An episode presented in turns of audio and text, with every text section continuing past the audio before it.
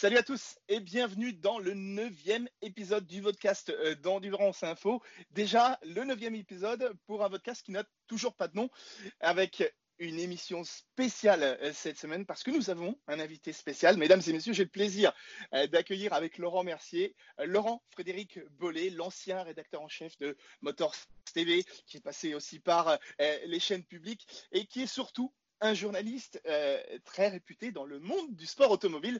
LFB, c'est un honneur de te recevoir.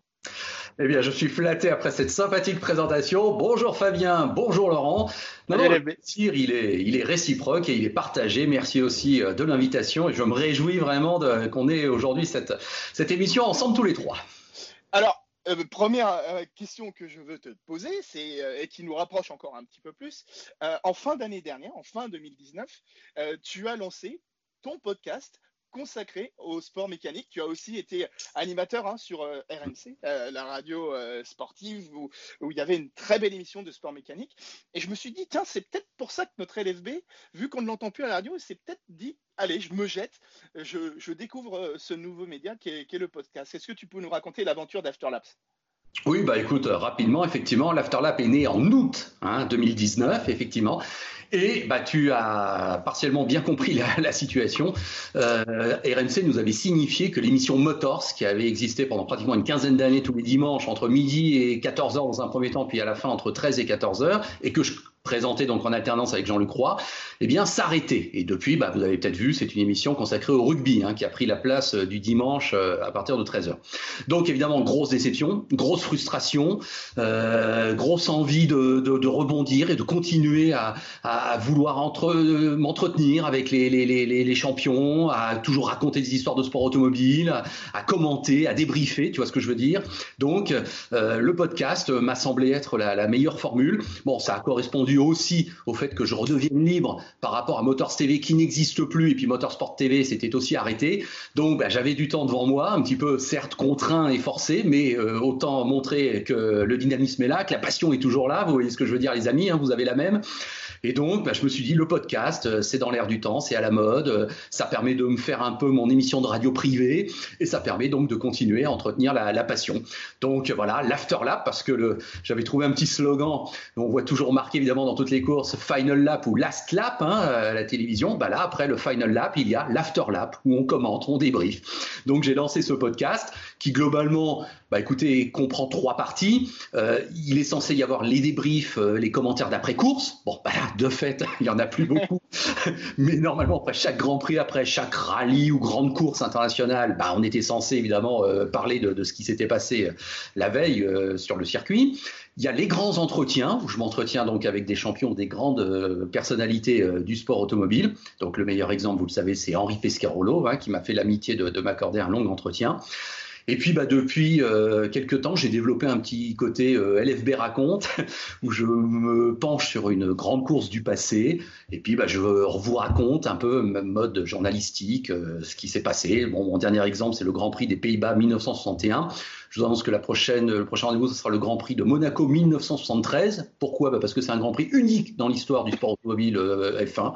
Je vous dis pas encore pourquoi, mais sachez qu'il est unique en son genre. Et puis bah voilà, et puis j'ai lancé cette émission avec notre ami Maxime Potard qui s'appelle Green White Checkered. Là aussi, c'est un podcast vidéo où on balise un petit peu l'actualité euh, sport mécanique. Enfin bref, euh, j'ai essayé de faire court, mais c'était assez long, excusez-moi, mais voilà toute, la galaxie euh, Afterlap. Laurent, LFB, est-ce que ça te permet de prendre la mesure de l'importance et de l'amour des gens pour, pour notre sport? Est-ce que, est que les sports mécaniques ont la cote en France? Alors, J'hésite un peu pour te répondre. c'est déjà un mauvais signe. Euh, je ne doute pas qu'effectivement, au niveau de notre environnement, de notre milieu, de l'industrie, euh, si on veut employer un terme encore plus vaste, euh, l'intérêt, la passion, la flamme et, l'intérêt évident de, notre métier soit, toujours là. Ça, il n'y a pas de doute.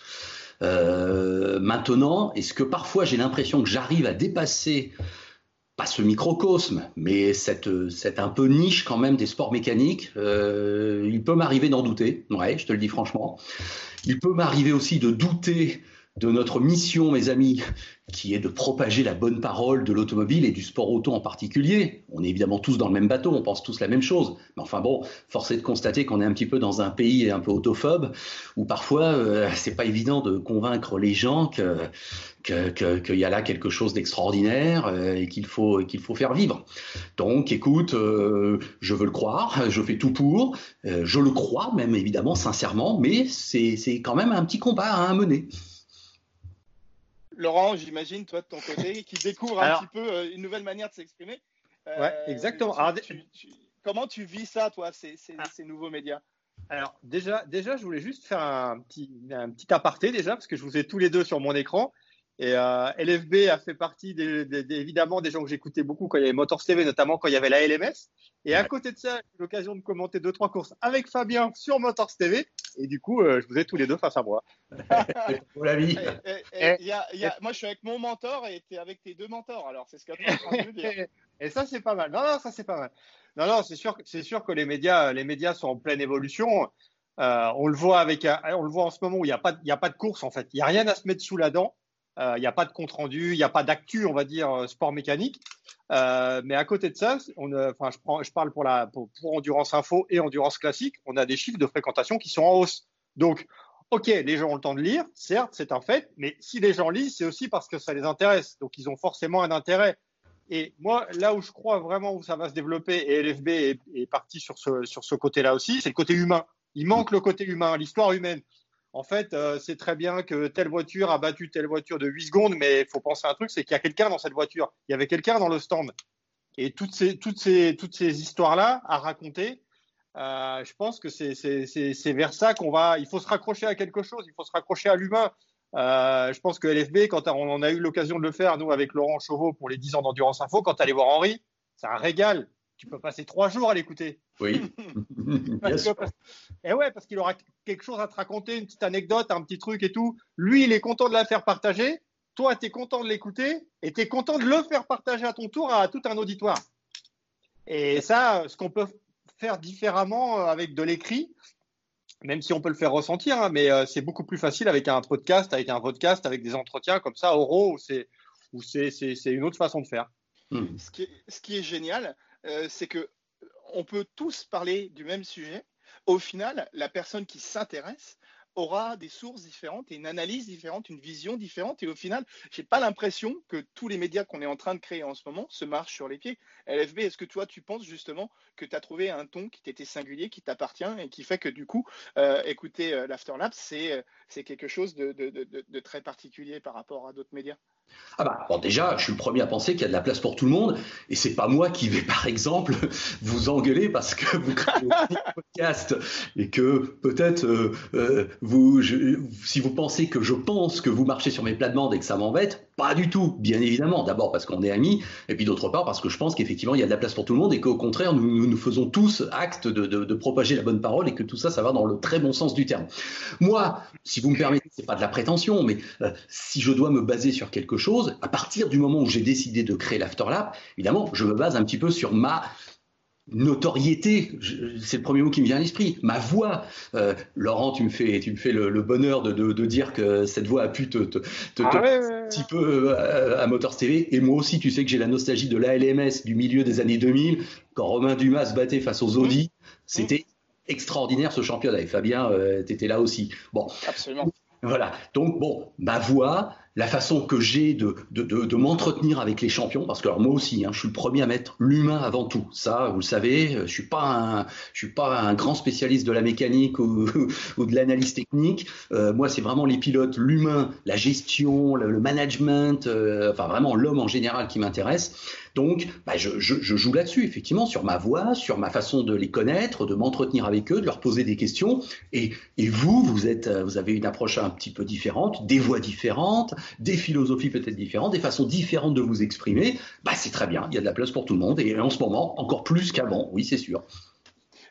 Laurent, peut-être une, une, chose à ajouter par rapport à, ce, débat, justement de, toute façon, euh, alors tout le monde, si on écoute les gens, les gens disent euh, après, ce sera plus comme avant, il y, aura il y a eu un avant, il y aura un après. Euh, de toute façon, le sport auto va être obligé de se réinventer ou du moins de, de se modifier. je veux dire, c'est quand même dommage, enfin, ça on l'a dit et redit, mais c'est quand même dommage d'être obligé d'attendre une crise sanitaire pour prendre enfin conscience que ça coûte trop cher. ça fait dix ans qu'on dit que ça coûte trop cher, ça fait dix ans qu'on nous dit oui, oui, on va faire quelque chose, et en fait, il n'y a jamais rien qui a été fait. Donc là, maintenant, j'espère que ça va être le bon moment pour repartir sur de bonnes bases. Et puis après, euh, bah oui, peut-être peut-être que ce sera différent. Les gens maintenant se déplacent aussi peut-être moins sur des circuits. Euh, on peut, toutes les courses sont disponibles en live streaming, donc on peut les voir de chez soi. On a accès à tout, on a accès au classement, on a accès à l'avant-course, on a accès à l'après-course. Et euh, les choses vont peut-être être un petit peu un petit peu différentes, comme le comme par exemple le télétravail qui va certainement augmenter après cette crise sanitaire où il y a des gens qui vont peut-être se dire bah en fait je travaille aussi bien chez moi que de me taper une demi-heure de, de transport en commun tous les matins. Hmm. Oui, absolument. Alors, tu as justement, Laurent, euh, je rebondis là-dessus, parfaitement bien lancé euh, le débat. Euh, commençons, si vous voulez bien, avant de poursuivre notre conversation. L'état actuel des sports mécaniques, là je me tourne vers toi, LFB, est-ce que tu trouves que nous sommes déjà dans une situation inquiétante, voire alarmante, où on, est, on arrive au mois de mai, on a encore potentiellement pour des championnats pas trop longs, je ne parle pas de la F1 ni du WRC, mais des championnats pas trop longs, encore possibilité de sauver les saisons. Est-ce que tu penses euh, qu'il faut y aller, euh, selon toi? Bon, alors évidemment, préambule obligatoire.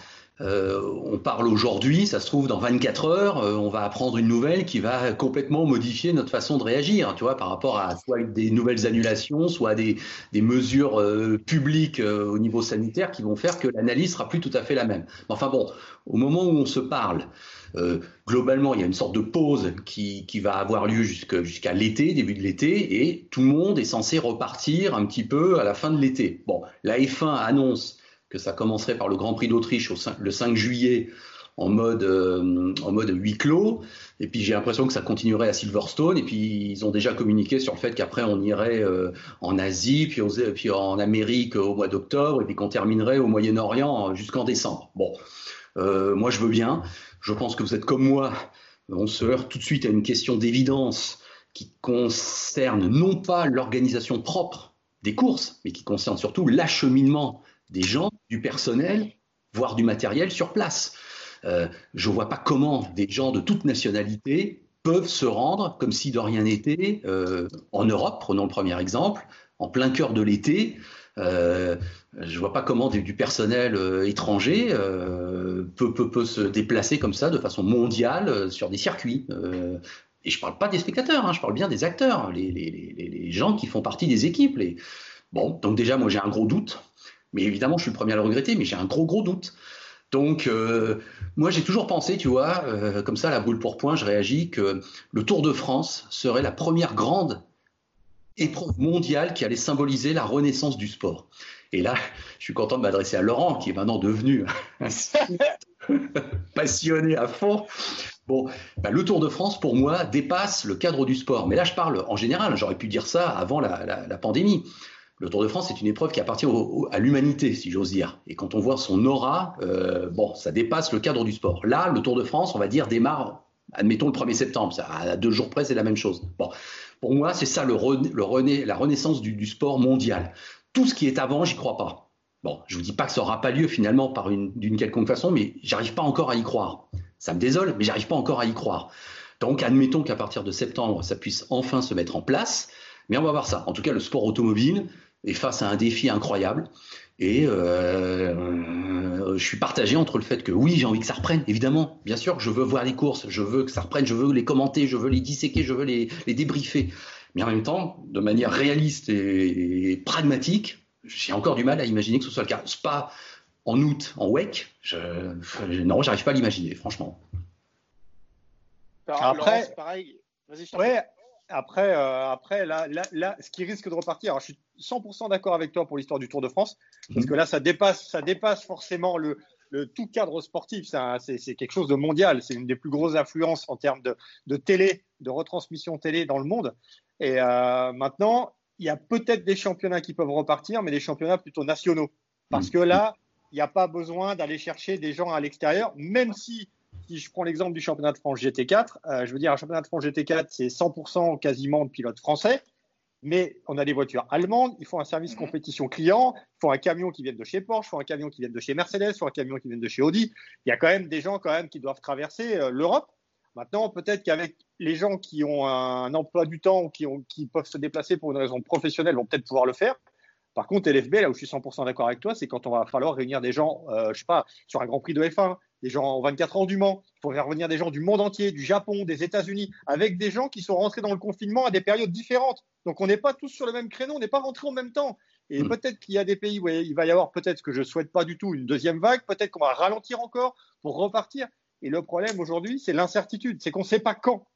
Hmm. On n'a pas de date, on n'a pas un timing. On ne peut pas dire on va repartir tous sur un circuit à partir de telle date. Si on le savait, bon ben là c'est simple, hein. on attend la date, enfin, on se prépare, on attend la date et après on y va. Mais c'est un peu plus compliqué que ça. moi je suis sincèrement je suis inquiet. Euh, euh, les derniers ces derniers jours, on a vu les 24 heures du Mans qui envisageaient une possibilité d'un second report.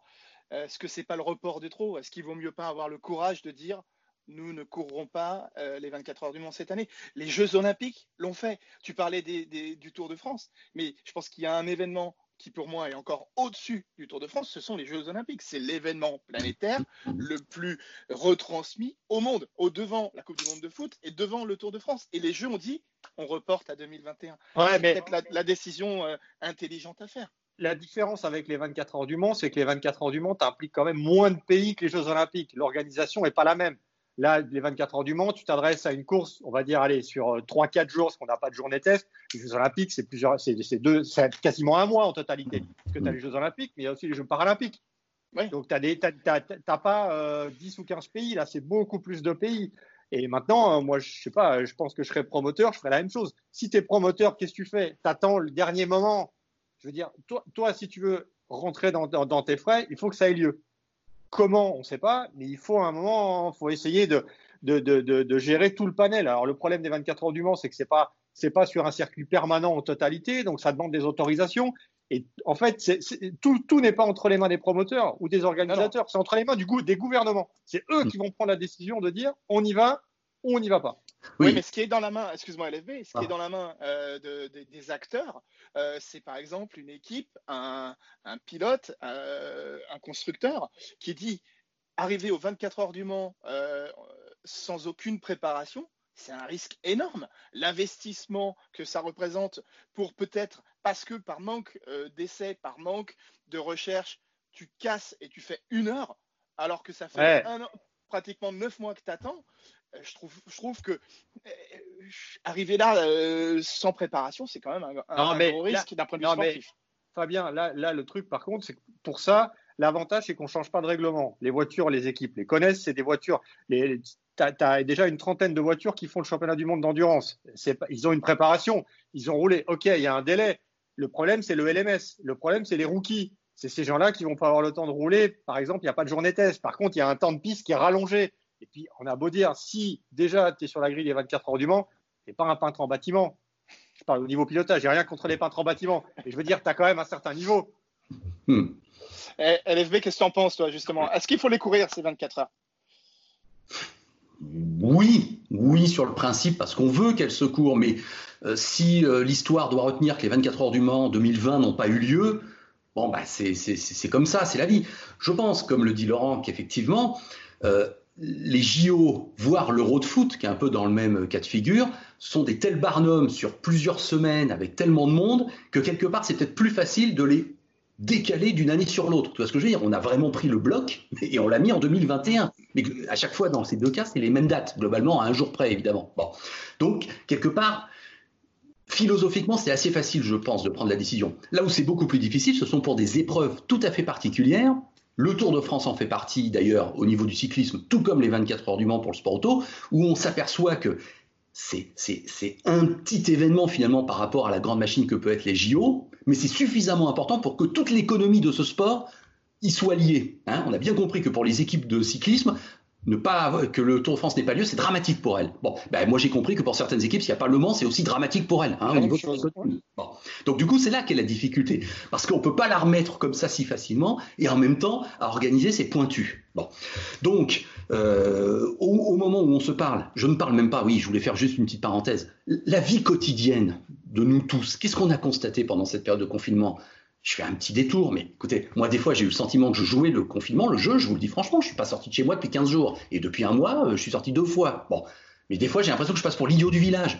Je suis le con qui, joue le confinement. Quand je vois tout le monde qui sort, quand je vois les gens qui ne respectent rien, etc. Je me dis bon bah alors donc ça sert à rien. Les gens, les gens sont pas prêts à le faire le confinement. Tu vois, j'accuse personne. Je veux pas me lancer dans un débat euh, politico-sociologique, euh, mais il y, a tellement de, cas de figure, il y a tellement de modes de pensée qui existent à propos de ce qu'on est en train de vivre qu'effectivement, s'il y a bien une chose dont on soit sûr, c'est qu'on n'a pas la, le don de divination, qu'on ne prévoyait pas que ce serait à ce point-là et qu'on ne sait pas ce qui nous attend. Voilà, c'est tout ce que je dis. Bon, après, euh, les 24 heures du Mans, au mois de septembre, j'ai tendance à penser que oui, ça doit se faire, ça devrait se faire, mais je vois pas comment des, des gens venus de tous les pays vont arriver dans la Sarthe comme si de rien n'était. Ça, voilà, je continue à Surtout que il va falloir ajouter euh, à, ces, à, ces, voyages et à ces déplacements qu'il y aura la quinzaine de Roland Garros aussi hein, en, en, même temps.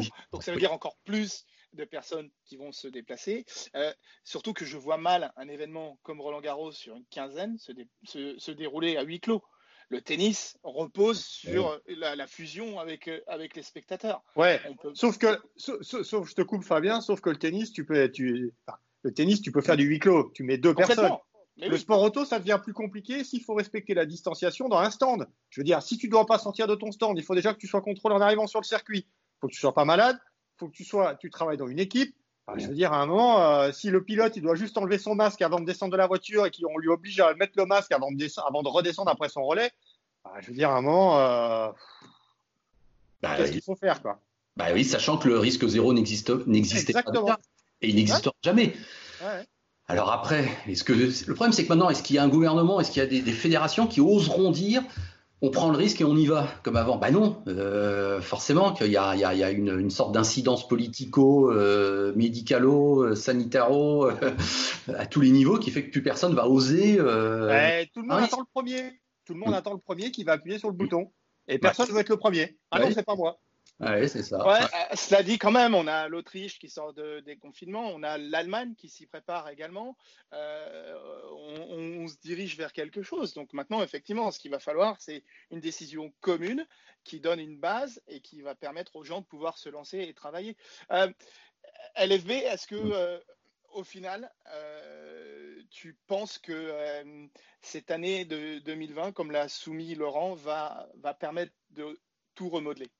Oui, alors ça par contre je le pense. Alors pourquoi? À deux niveaux.